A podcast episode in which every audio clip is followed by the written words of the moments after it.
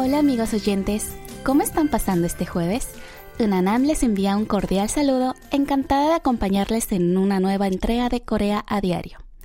En Corea ya hace mucho frío, pero parece que el clima no es impedimento para ir de viaje, pues el lunes 7 de noviembre el aeropuerto internacional de Incheon superó los 90.000 pasajeros diarios.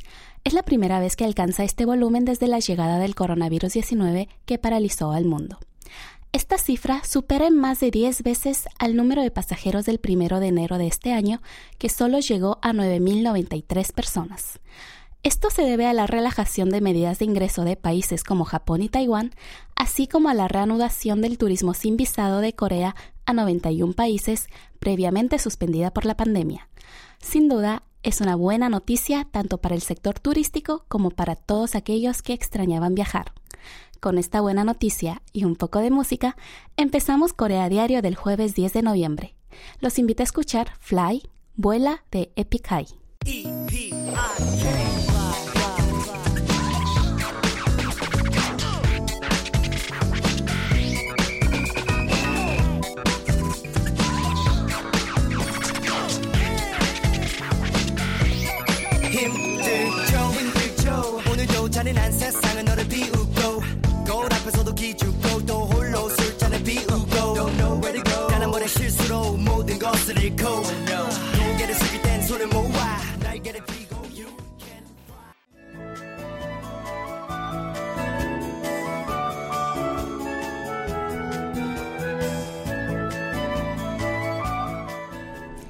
Muchos estarán de acuerdo que una de las mejores formas de empezar el día es una buena taza de café.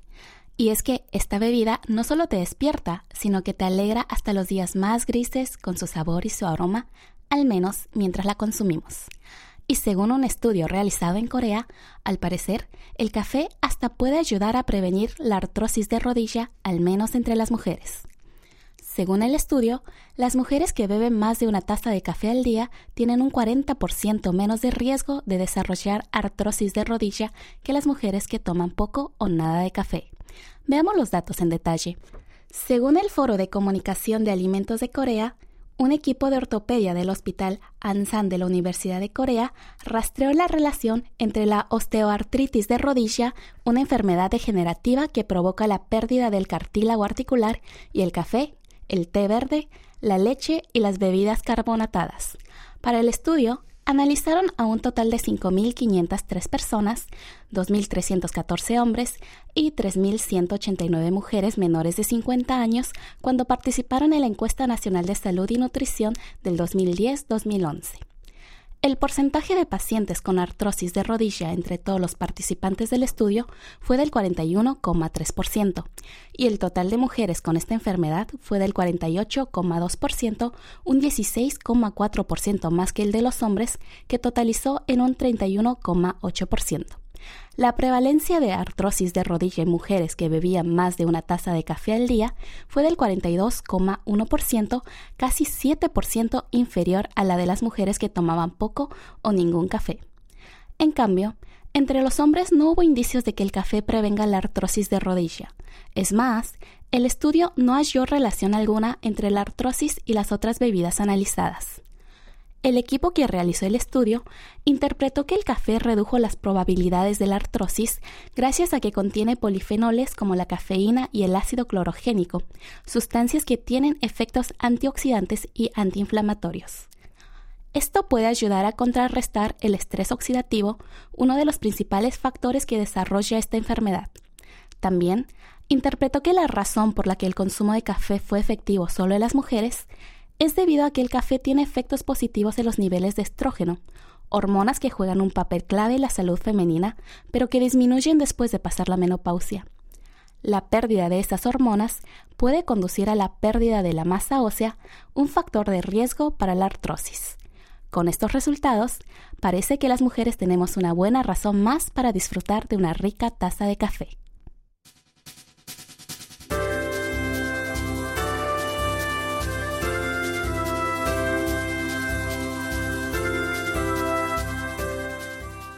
Flanji, un hombre de 22 años originario de una pequeña aldea llamada Ambabala, en Madagascar, tenía un tumor de 15 centímetros en la boca. pero consiguió renacer tras ser sometido a una extensa cirugía de ocho horas en el centro médico Asan, en Corea del Sur. Pero, ¿qué le pasó a Flangy y cómo llegó a Corea del Sur para someterse a tan extensa cirugía? Cuando Flangy apenas tenía ocho años, su madre le extrajo una muela que le dolía, lo que posteriormente causó inflamación e hinchazón en la zona de extracción.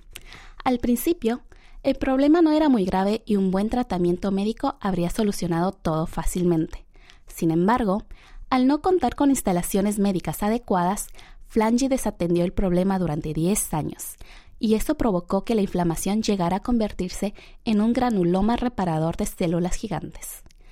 Este es un proceso reactivo agresivo poco común que suele aparecer en el cráneo, la mandíbula, las manos, los pies y los huesos faciales.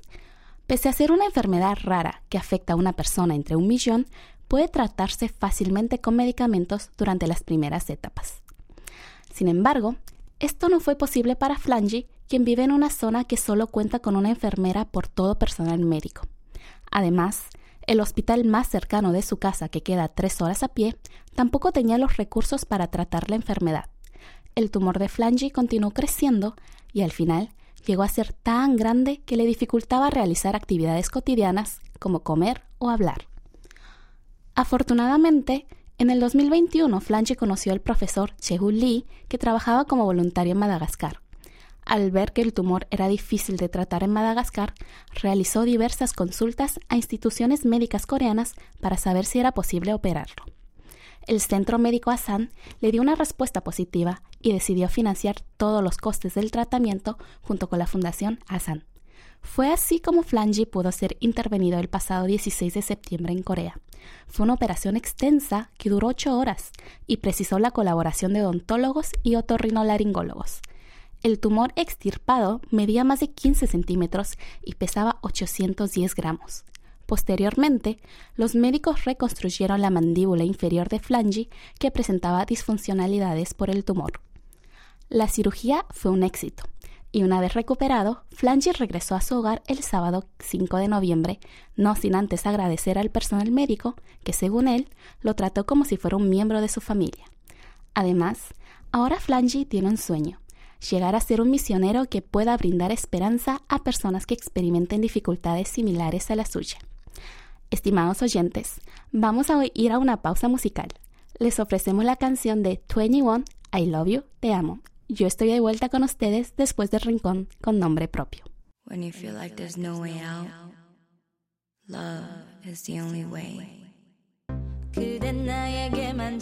no. 항상 나에게만 웃어줘요. I said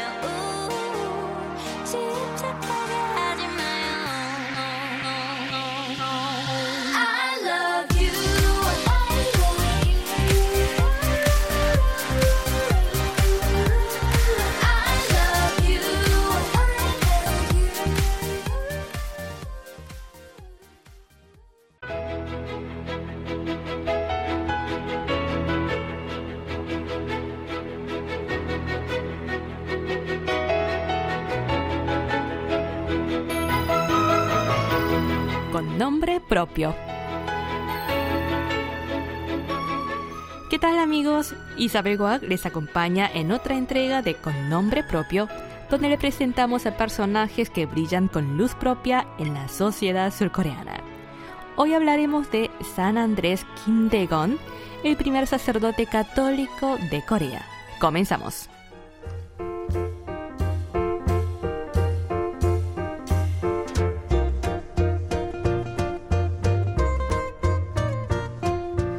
Las esculturas pueden tener propósitos muy diversos, desde fines religiosos y políticos hasta estéticos y de carácter decorativo, pero quizá el más significativo es realzar la figura de un personaje importante. Y esa es precisamente la función que tendrá la estatua de San Andrés Kim Dae-gon, que será instalada en un nicho exterior de la Basílica de San Pedro, situada en la Ciudad del Vaticano. El primer sacerdote católico de Corea y mártir nació en 1821 en el seno de una familia noble. Fue bautizado a los 15 años en un periodo donde en el país predominaba el confucianismo y los cristianos eran perseguidos por causa de su fe. En 1837 viajó en secreto a la colonia portuguesa de Macao para estudiar la palabra de Dios y después siguió sus estudios en Filipinas hasta que en 1845 fue ordenado como sacerdote en Shanghai. De regreso a Corea predicó la religión cristiana, pero fue detenido y sometido a interrogatorios y torturas con el propósito de obligarle a renunciar a sus creencias. Sin embargo, no abandonó la fe y el 16 de septiembre de 1846 fue condenado a muerte por no apostatar después de tan solo 13 meses de ser ordenado sacerdote y a la joven edad de 25 años.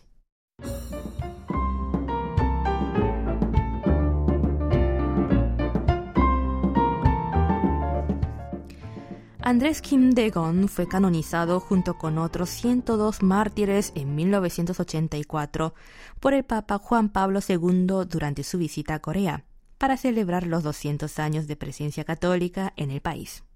La idea de erigir una estatua del difunto sacerdote coreano fue del cuarto purpurado de Corea, Lázaro Yuhung-sik, para conmemorar el 200 aniversario del nacimiento del santo patrón coreano y hacer un homenaje a una figura tan importante de la historia de la Iglesia. Al respecto, la Conferencia Episcopal de Corea del Sur dio a conocer que el pontífice aprobó la solicitud y que dedicarán una estatua del santo coreano en la Santa Sede. La obra fue encomendada al escultor coreano Han Jin-sop, graduado de la Academia de Bellas Artes de Carrera en Italia. Según la Conferencia Episcopal de Corea, la imagen estará hecha de mármol y tendrá una altura de 3,77 metros. En cuanto a su apariencia exterior, estará de pie con los brazos abiertos como gesto de aceptación de todas las cosas y vestido con un traje y sombrero tradicional coreano, enfatizando las líneas y suaves curvas de la prenda. Por ahora no han dado a conocer las fechas concretas de su instalación, ni tampoco de la bendición de la escultura por parte de su Santidad Francisco quien previamente calificó al primer sacerdote coreano como un testimonio ejemplar de fe heroica e incansable apóstol de la evangelización en tiempos difíciles.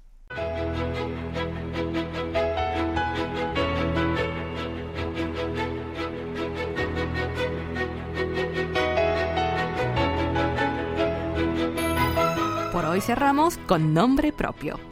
Mil gracias por acompañarnos y hasta el próximo encuentro.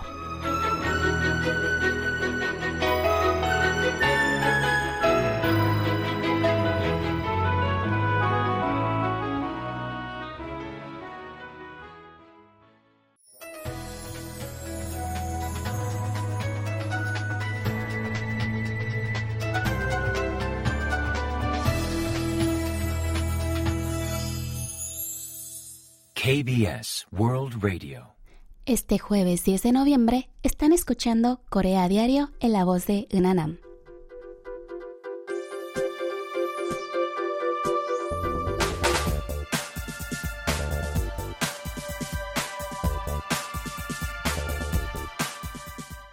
Corea figura en muchas listas relacionadas con la lectura, entre los países que más leen del mundo o con buenos hábitos de lectura. Por ejemplo, según un reporte de la UNESCO, el 65% de la población coreana tiene hábitos de lectura, y de acuerdo con la OCDE, Corea es uno de los países con mejor comprensión lectora. Pero al parecer, el hábito general de lectura en Corea del Sur está disminuyendo y el tiempo que antes se dedicaba a leer está siendo reemplazado por ver vídeos y otros archivos multimedia. Así lo reflejan los resultados de una encuesta para concienciar sobre el uso de bibliotecas o librerías en línea y clubes de lectura que fue realizada entre mil hombres y mujeres de 19 a 59 años por Embrain Trend Monitor, una compañía de sondeos de mercado. Según los datos de la encuesta, la tasa de lectura del año pasado fue elevada con un 88,2%. Pero si observamos las respuestas más detalladamente, la cifra anterior no es muy significativa, pues el 27,1% de los encuestados respondió haber leído de 2 a 3 libros el año pasado y un 17% entre 4 y 5 libros, cifras bastante desalentadoras para un país con fama de buenos hábitos de lectura. Por otra parte, refleja que los libros electrónicos, que ocupan un buen lugar en el mercado, no ayudaron a aumentar la población lectora, pues solo un 4 de cada 10 respondió que había leído libros, tanto impresos como electrónicos, durante el año pasado. Este fenómeno parece ser resultado de la percepción de que la lectura ya no es esencial en nuestras vidas. A la pregunta de si la lectura es fundamental, solo un 67,1% respondió afirmativamente, un 12,6% menos en comparación de hace seis años, en el 2016, cuando un 79,7% consideraba la lectura como algo esencial.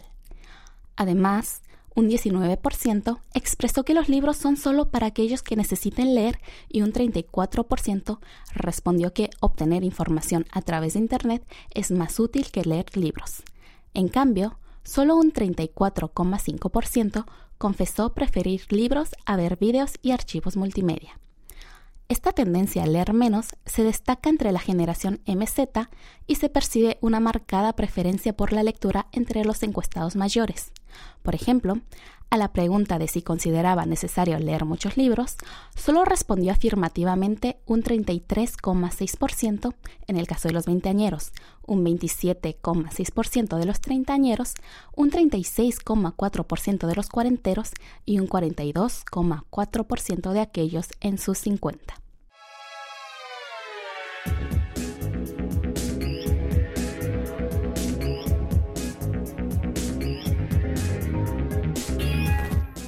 Son Heung-min, la famosa estrella de fútbol surcoreano y delantero del Tottenham, fue operado el viernes 4 de noviembre por una lesión facial alrededor de su ojo izquierdo que sufrió el martes 1 de noviembre durante un partido de la Liga de Campeones de la Unión de Federaciones Europeas de Fútbol celebrado en Francia. Son tuvo que abandonar el partido sin apenas jugar ni media hora desde que comenzó el encuentro tras chocar contra el hombro derecho del defensa Chancel Mbemba. El golpe le dejó una inflamación severa en el ojo izquierdo y una hemorragia nasal que posteriormente confirmarían como cuatro fracturas en la zona. El jugador surcoreano adelantó su cirugía para intentar recuperarse lo antes posible y poder jugar en el partido debut de Corea contra Uruguay en el Mundial de Qatar 2022, previsto para el próximo jueves 24 de noviembre.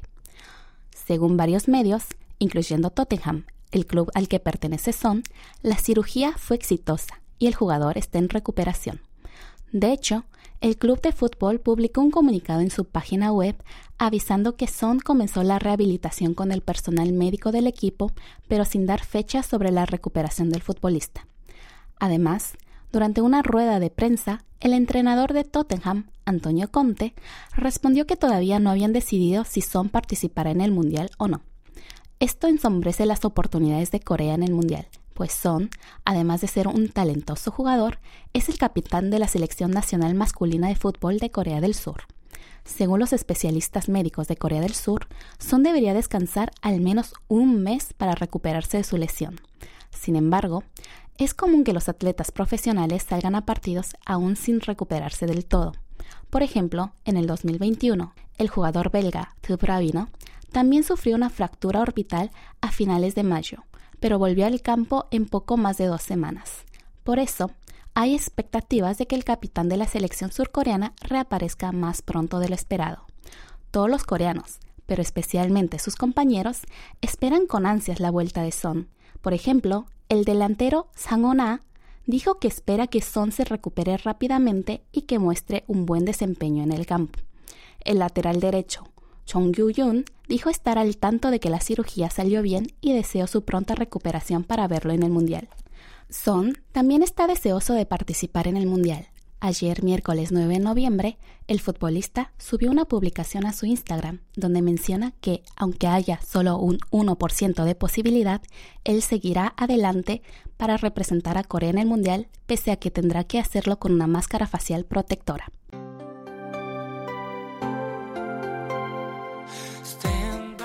Con esta última noticia concluimos Corea a Diario de hoy. Espero que hayan disfrutado la edición y les dejo con la canción Stand By Me, Quédate a mi lado de Shiny para alegrarles el día. Hasta la próxima.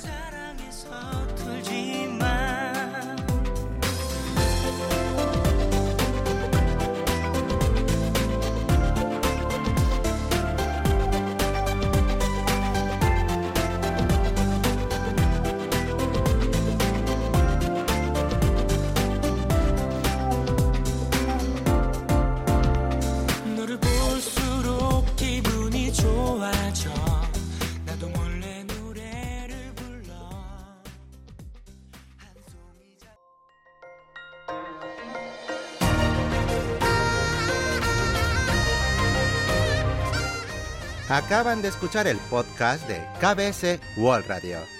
Hay muchos más contenidos en wall.kbs.co.kr barra Spanish.